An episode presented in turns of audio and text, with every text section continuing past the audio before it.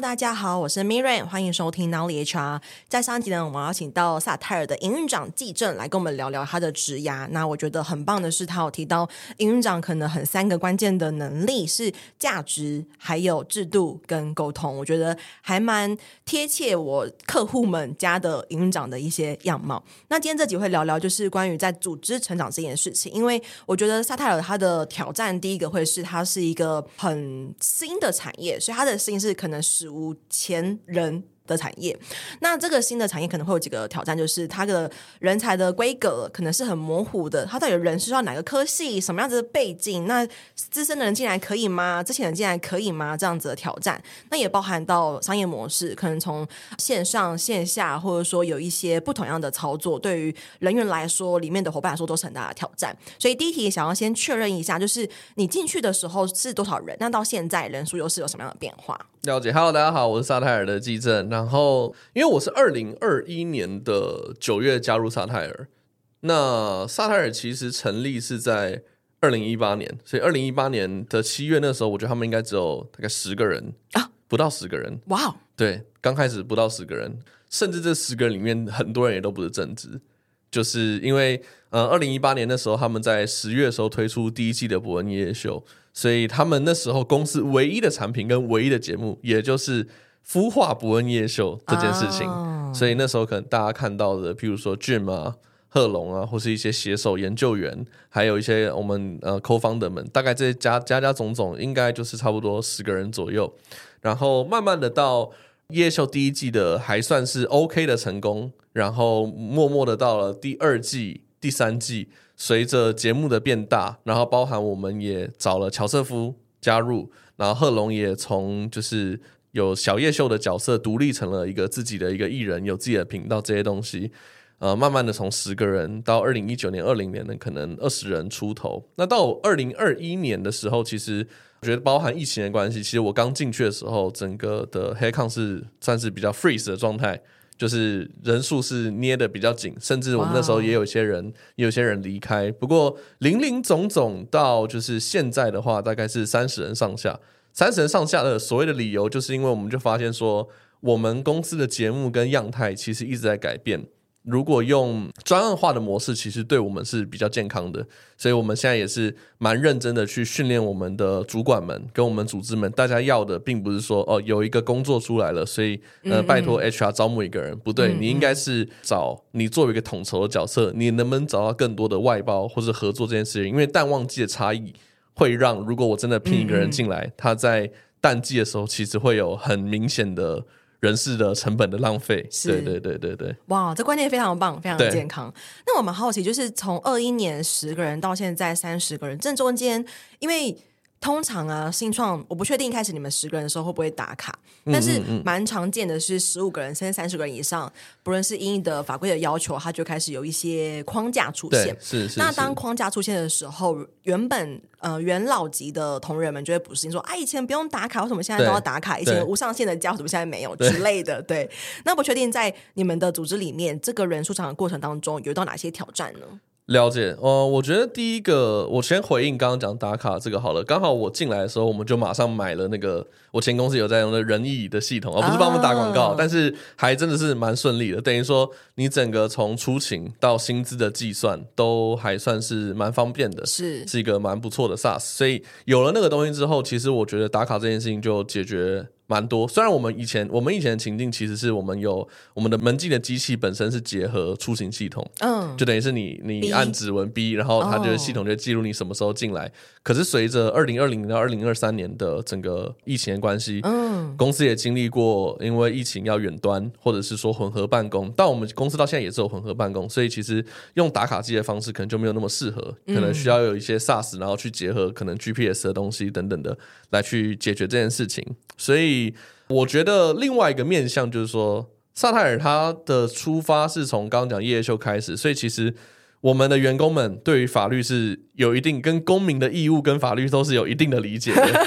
在这个情境之下，我们又属于树大招风，所以如果人家真的要来检举我们什么的话，其实我们也会担心，所以我们很早就开始提前合规，甚至是做要做优于劳基法的事情，因为我们外在的问题已经很多，很容易有一些公关的危机啊，或是延上的这些事情。那我们要，我觉得在我的角色来说的话，那我至少要让大后方是安全的，嗯，所以就要尽可能在大家会比较痛苦，比如之前啊这些东西，都要一定要做的比劳基法更好，然后都一定要有记录那些 PIP 啊什么那些都是非常非常。基本的东西，所以对我们来讲的话，应该是我进来的时候，其实当然有些东西还没有那么的明确，包含是萨那时候也没有经历到，比如说我前公司就有一百二十人，一百二十人的时候，你一定有很多事情，比如说劳资会议啊，然后福委啊，巴拉巴拉，这些东西都是要更更明确，且它要更规章化。所以我进来的时候就是盘点这些东西，还有哪些东西我们可以做得更好，还有哪些东西可能有一些疏忽，我们可以把它补强的地方，都在这个里。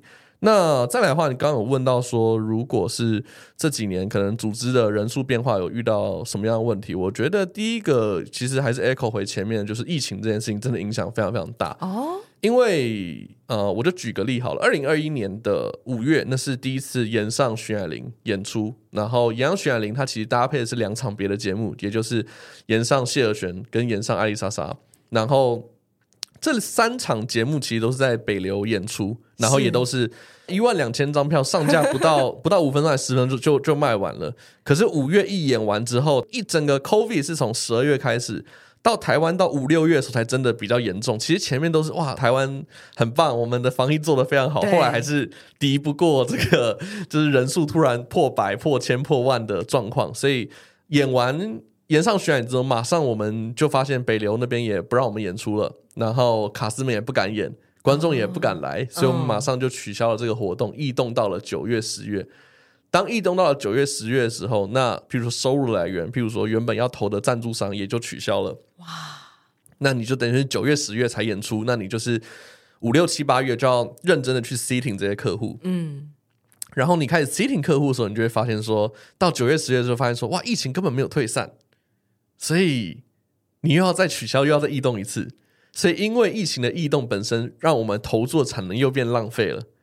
投注的产能浪费，可是每个月的人事费用还是在烧。所以，我觉得这也是为什么我会前面讲说，我们现在蛮认真，想要再更发挥在就是专案型公司的角色。嗯，就是因为不可知的因素太多，我们又不可控。嗯，但是面对这件事情，我们还是要随时可以去调配我们的产能。所以，我觉得第一个是疫情的关系，影响我们非常非常大。然后再来的话，第二个点。就是我们在我进来之后，因为人数也变多，要做的事情变多。产品以前只有线下的票房，后来我们也做了 YouTube，到后来我们开始去做授权，然后到后来我们又开始做更比较不像 YouTuber 的样子，比较像艺人的样子去做那些代言。譬如大家可能看到的叫 foodpanda 送这些，很明显可以看到我们的艺人们真的跟一般的 YouTuber 不太一样。我们自己定位也是比较偏是演员的角色，而不是创作者、纯创作者的角色。那在产品变得这么多的情境之下，那市场其实对这个产品有的品质一定有要求的话，其实我们就要 recruit 很多新的人进来。譬如说，我刚刚说，以前我们其实是没有经济部门的，以前的业务跟经济是合在一起哦。然后以前也没有串流的部门，所以我们也是多了更多部门。多了更多部门之后，我们三个 C 超也是分身乏术，所以它的核心的问题其实我们缺中介管理层。哦，我觉得这也是。大部分新创都会遇到的一个问题，因为三个，然后要管三十个，就对，一定要有，你要有你的小帮手们，譬如你最好是三个管三个，下下面三个再管三个的这种，就是三乘三乘三是二二十七嘛，这个状态应该是比较健康一点点。所以遇到这个问题，我们就要开始去培训这些人们，然后教他们怎么样去当主管。他们当主管的时候，应该要去在意哪些事情，哪些的权责的分工，然后建立这个架构，从可能原本是所有人都。是水平直达天听的 C 超，到开始去建这个中间的管理层，中间管理层产生之后，你整个决策链的改变，然后你怎么样在可能，比如说我们公司内部的图书馆和知识馆就叫 Notion，你要怎么在里面去说明这些事情？所以我觉得人数成长第二个挑战就会是缺乏中间管理层，然后我们也想办法去补了这些人，训练这些人，写了更多工具教这些人，因为我一直都蛮相信一件事情，直到现在我都还是认为这是对的，也就是。好的兵不一定是个好的将，嗯，然后好的将本身也不一定是一个好的领导人，可能好的营长不一定是一个好的将军。意思是你可以管三个人，但当你管二十个人或一百个人的时候，你适不适合？其实不知道。可是所有的新创老板都遇到一个问题，就是大家都会一直看到好的兵，好的兵真的好好用，我希望有更多好的兵。那那我希望你复制你自己，所以我先把你拉到变成小主管。但你就发现拉上去之后，其实管理本身就是一个语言跟一个技巧，它跟你原本能力是没有关系的。这边讲的太好了，对对对对，就是就是管理是一个技能，并不是说就像是你不会说哦，大家都知道，譬如说过马路。不能闯红灯等等的，你知道这个法律，但你不会认为你只是律师嘛？嗯，律师本身还是要去考证照，还是有很多 solid 的东西你要去学习的。所以主管可能就啊，你是一个好的员工，那你会不会就是好的主管啊？真的是不知道，这两边的鸿沟是巨大且明显的。嗯、所以，但这个这个，我觉得也是回到可能上一节讲，就是我觉得这是一个无限优化的过程。你现在有一批好的管理团队，不代表你以后还是会有，不代表他们会成长，不代表就是你现在不值得有等等的，这也是要在意的地方。这是第二个，第三个就是说产能评估这件事情，我不太确定其他的娱乐公司怎么做产能评估的，但就我的理解是没什么人在做，因为 因为娱乐公司本身，它并不是一个工厂的水线，它可以去说你聘了多少个作业员，嗯、然后良良率啊，然后多少一个人可以花多少时间，它本身就是一个多工的工作。你很，你如果今天要说哦，要去算这个人产能一个小时，他一个小时可能就做了八件事，那这件事情做了五分钟，那件事情做了十分钟，这件事情回个讯息回了两分钟，看个东西看了一分钟。产能评估本身是非常非常困难的，可是你不去做产能评估，你要去做我刚刚讲的专案型的公司，其实是更困难的。嗯，因为你要怎么知道 in house 的多工的人会比外包来的更便宜？嗯，你你要怎么得知这些事情？然后我们公司其实这也是我们现在还，我现在没有结论，但是我们还是努力在做很多的尝试。譬如说，我个人认为产能计算有三个，最笨最简单的就是工时计算。哦，次要的其实是任务的计算，第三个才是成效的计算。就是说，你要最后一个从最后讲回来，就是说成效计算，就是说你只看结果，你用结果来衡量这个人有没有在做事情。可是很长一种结果，比如说疫情的变动，他就是前面把舞台都设计得很好，都都瞧得很好，那最后没有演，嗯，那这样是他是一个不好的人吗？这是一个没有产能的人吗？好像也不太对。对，你用公式的话，就会落入到我刚刚讲的这个框架。那我们现在其实，在努力的东西，其实就是任务的计算。任务的话，它比较像是敏捷 Scrum 的的概念，就是说，我们我们目前在做的事情，其实是把每一个任务去给它一个点数啊。哦、对，然后每个吗？对，每个任务，就是说，一开始你要有，一开始你要去设计设计，就是呃点数。譬如说，我们设计的是没有连续性的，它有一个就是一一点、两点、三点、五点、八点、十三点、二十一点。一点代表的可能是什么？五分钟之内可以解决的事情。两点可能代表的是三十分钟内可以解决的事情。然后它它可能会有，它也会有相对应的一些举例，譬如什么东西是三十分钟之前。然后在五点八点，然后可能二十一点就会是你需要花一到三个月才能完成的事情。哦。然后这件事情本身它是一个很 gut feeling 的东西，刚开始，但是你有一个规则之后，然后你有数据之后，对，有数据之后，其实你就可以去说，哎。作为一个摄影剪辑的人，其实每个月的以摄影剪辑的任务点来说，应该是八十点。嗯，那你到底有没有做到八十点？这也是一个可以评估的东西。但我们我们现在这个东西其实还在很前期的 pilot 的阶段，我们还我们还在做，就是某只有某些专案做这个东西。但是我们想要的是用这个东西来去协助我们判断每一个工作如果都有点数的话。这件工作到底要外包还是 in house，就会变得很清楚。嗯，嗯，认同认同，没错。我觉得听到这边，我蛮就是替你们的公司开心，因为短短二年到现在，其实可以感受到季正你花在不论是财务或是 HR 这边下了很多功夫。因为很多的公司可能他对于真正的劳基法或者说之前 PIP 他们都是很不了解的，但我觉得是很棒一件事情，就是你其实付了很多的努力，然后我觉得。对谈当中是可以感受到的。那再回到刚才，就是产值这件事情，就是人均产值或者说它的产能。其实，因为你们的形态是属于专业型公司，对，那很多的 PMP 他们会去做所谓的 WBS，那里面就会有每一个任务包。所以，我觉得刚才讲的这件事情就会有点类似任务包到底值多少点。对，但我很难想象那个画面是我们要怎么去控管这个人。他每一个人是有一个 sheet 说，哦，我今天几月几号，然后我做哪几点，然后。对哦，理解，对，类类似这样子，我可以直接说一下，我们现在的一些 pilot 的进行的结果这样子。我们公司的每一个案件，其实我们主要去管理工作任务的工具叫 Asana，它是一个有点像 Trello 的一个一个专案管理工具。那它可以去设定不同的栏位，所以说理论上来说，嗯、每一个工作都可以拆解成很多小的工作。嗯，然后每个部门每个人的每个小工作，如果都做出来之后，其实今天要做的一件事情。就是新增一个栏位，是你认为这是几点，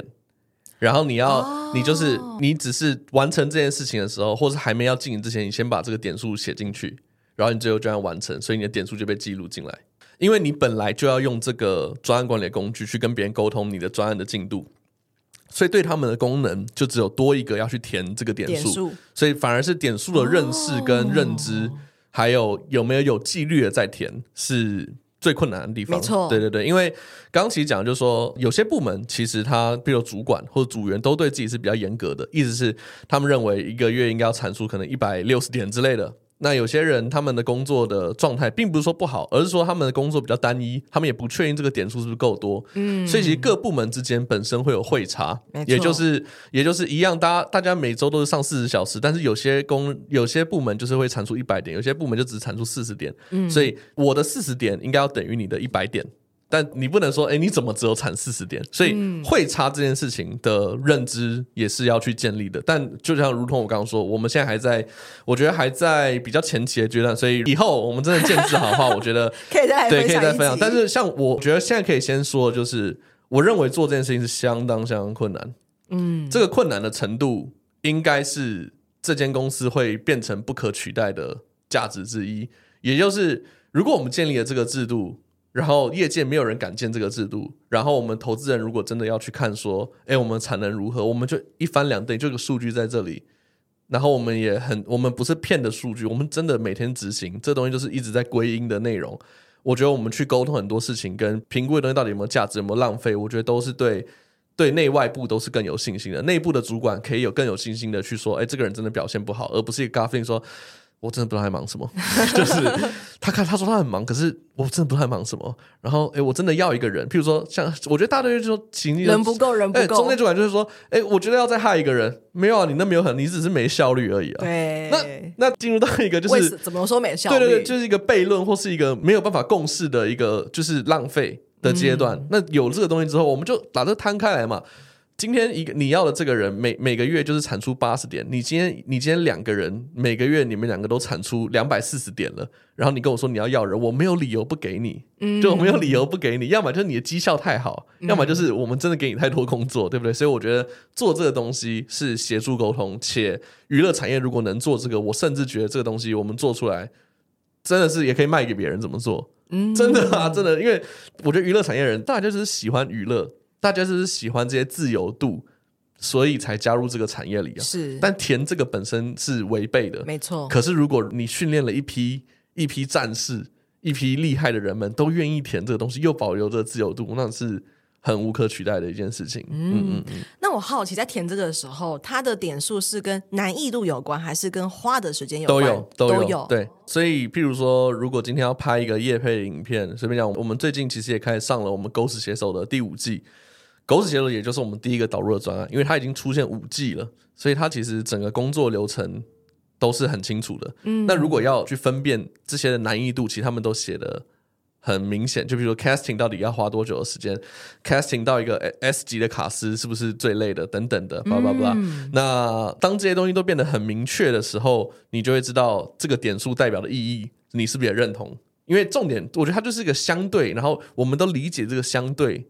之后就可以去运行的事情，它本身就不是一个绝对的数字。嗯，嗯，嗯，那我也好奇，因为应该说我自己或是我身边也有客户会想要去做这件事情，但这个点数就变成说，好，今天我 Mirain，我觉得这件事情对我来说就是一点呢、啊，就是它很简单，对，但对你来说可能是三点，对。但那这样子你们会就是这就是会差，嗯，这就是部门之间或专案之间的汇率的问题，或是人的，以即使都是剪片，但是我的剪片可能跟你的剪片能力上不一样，这个点数会有相。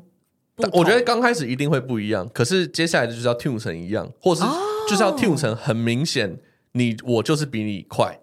他就是比你慢。OK，就是这这个这个东西就会，这个如果做得好的话，那你不就整个绩效，整个整个绩效也会很明显嘛。就是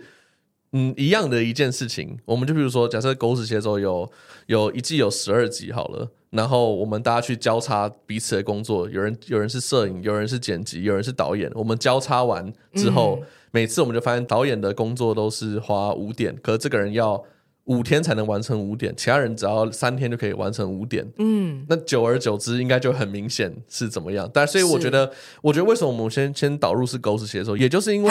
它本身就是历史，且它是可预测的。但当然，我们以后会有更多不可预测的事情，譬如说延上也是二零二一才产生嘛，那你怎么知道我们下一个 IP 什么时候产生？所以我觉得。我们要做就是说，先从日常的事情导入，日常事情导入之后，我们对这个会查汇率有共识的时候，我们去评估一个新的节目的时候，其实也有一个也有一个根据，去知道说，那这个新节目到底要花多少点，到底要花多少人，到底要花多少钱，都会变得很明显。嗯。嗯我必须再次赞叹你们公司在公司规模只有十个人的时候就聘你来当营运长，因为没有他他我我我说二二十二十个人 二十个人二十个人二十个人，因为我觉得这件事情真的非常重要。然后这件事情如果在前期没有处理的话，其实会导致很多的问题，像刚刚说的无限的开黑抗，对，然后无限的就是因为大家太自由，所以大家就是可能远距啦，或是 work from home，然后导致产能降低，对，又或者是说开始公司营收很高，但是到了一个瓶颈，变成你你三十个人赚一亿，你四十个人还是赚一亿，对。就陷入这样子的一个，对我蛮多客户都是这样子的，对，所以我觉得其实很棒的一件事情是，其实，在很早期的时候有你的加入，然后你们就解决了这些的问题。对，但我这边也要 shout out 我们的股东还有董事们啊，我们的股东们是真的，譬如说我们其中一位，我们的 Sunny 也是我们的顾问，他也是创办人之一，他是真的很。很认真在在乎这件事情，然后我刚刚讲的不管是 Scrum 的东西，或者一些我们公司的知识管理的东西，其实大部分都是他引进的，所以我觉得，哦、我觉得话，我比较像是 OK 有这个概念，然后我们要怎么样让它去落地，然后实际执行面上遇到什么问题。会去、嗯、会去跟他讨论，所以我觉得这也不会是，我觉得我自己真的是比较像是一个转动这个齿轮的人，但这个齿轮的存在或这个工具的存在，我觉得还是蛮仰赖其他的伙伴提供这些想法。嗯嗯嗯，嗯哇，非常的棒。那我自己是有规划在就是营运长企划的每一集的节目，就是邀请营运长可以来提出一个问题，是是是，就把我当做一个人资顾问，做一个 consult 然后在录音前呢，进这种提到说你的问题是如何设计薪酬，然后可能知道薪酬包含职务啊、管理职啊、年资啊，然后市场比较啊等等等之类的。然后因为你们就是属于比较新创的一个产业，薪酬这件事情，就是你有上那个财务，你还很提到，就是。人事费用，它是放在费用还放在成本，对，所以对你们来说，你们的人你就把它归类为好。举例，财务人员，它就是费用，对，是是。但是演员他就是你们要制作这个东西的成本，所以可能要去规划一下，说你的人一般来说我们会分成职类，对，职类就是比如说技术类、业务类跟后勤类，对，那必须先拆出职类才能去规划他的薪酬，嗯，嗯嗯，所以。其实后勤类的薪酬是最好规划的，就跟一般我们传统所知道的，可能哦，你你的学历啦、你的年资啦，去规划后勤类的薪酬。但是业务类跟技术类其实是最难规划的，没错。对，业务类会影响到你的业务是 to B 还是 to C。那业务类这边又可以再延伸到说，这个业务它是 BD 还是 Sales 还是 RM，它是。帮我们开发客户，还是他是帮我们维系客户？嗯嗯嗯，他的薪酬架构也会不一样，可能会跟他的本薪跟他的固定薪会有所变动性，跟不太一样。对，那技术这边，以你们来说又更特别，因为你们产生技术的本身就是内容的供应的来源，所以它本身它不只是研发，它还要产出，它还要就是研发加生产。对。所以我觉得第一个步骤会是先把职类拆分出来，然后后勤这边其实会比较好管，然后业务这边可能要去识别一下，说你们的业务其实还是属于哪一个面向。我常常都会说，其实如果是 B to B 的话，那其实这个业务它的 bonus 它的本薪会比较低，奖金会比较高。原因是来自于 B to B，假设说安检呃消防就是环境清洁老鼠，比如说我 A B C 都是一样清洁老鼠，所以我会买单的可能是这个业务的服务好不好？就是 B to B，所以 B to B 来说，通常业务员的奖金会比本薪就是那个比例来说比较高。反之，电商举例来说，我卖保养品、化妆品，那这个的业务它可能本薪就会高，奖金就会低，因为公司消费者购买不是因为你这个行销，是因为这个品牌。嗯，嗯嗯，对。然后技术这边，我觉得真的是一个很新的东西，就是它的架构可能会跟像你们提到的，可能跟演员的分润有关系，可能跟生产的内容或者说抽成有关系。对，大致上是这样。然后我觉得总体来说，他会跟财务这边有更多这样子的学习的话，其实更能够满足这块。因为 CMB 我一直都会认为，如果没有财务的话，会很难。嗯嗯，对，对，对，不好意思，CMB 是什么？举手。就是薪资这块，哦、就是福利，它的 C 什么 benefit 后面是 B 是 benefit。OK OK，对，因为包含说像刚刚提到的，你的福委啦、你的福利啦、你的奖金啦等等等的一些福利都是在里面。了解，因为我觉得我们现在的问题应该是说，我们一直很希望给出市场最优的薪资的内容，但是我们的每个职务跟这个职务背后代表的。意义，然后它的它的这个职务的天花板在哪里？其实，尤其我在讲薪酬的天花板到底在哪里，其实是蛮难去判断的。然后刚刚前面讲的内容的话，应该我们大部分都有在做。但，譬如说今天随便讲，我们有一个业务总监好了，他今年假设第假设第五年好了，那他明年应该怎么调薪？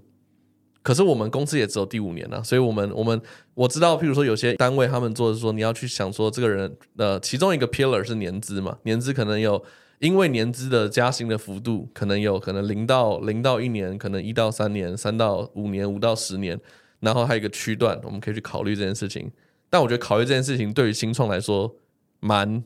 没有效率的。然后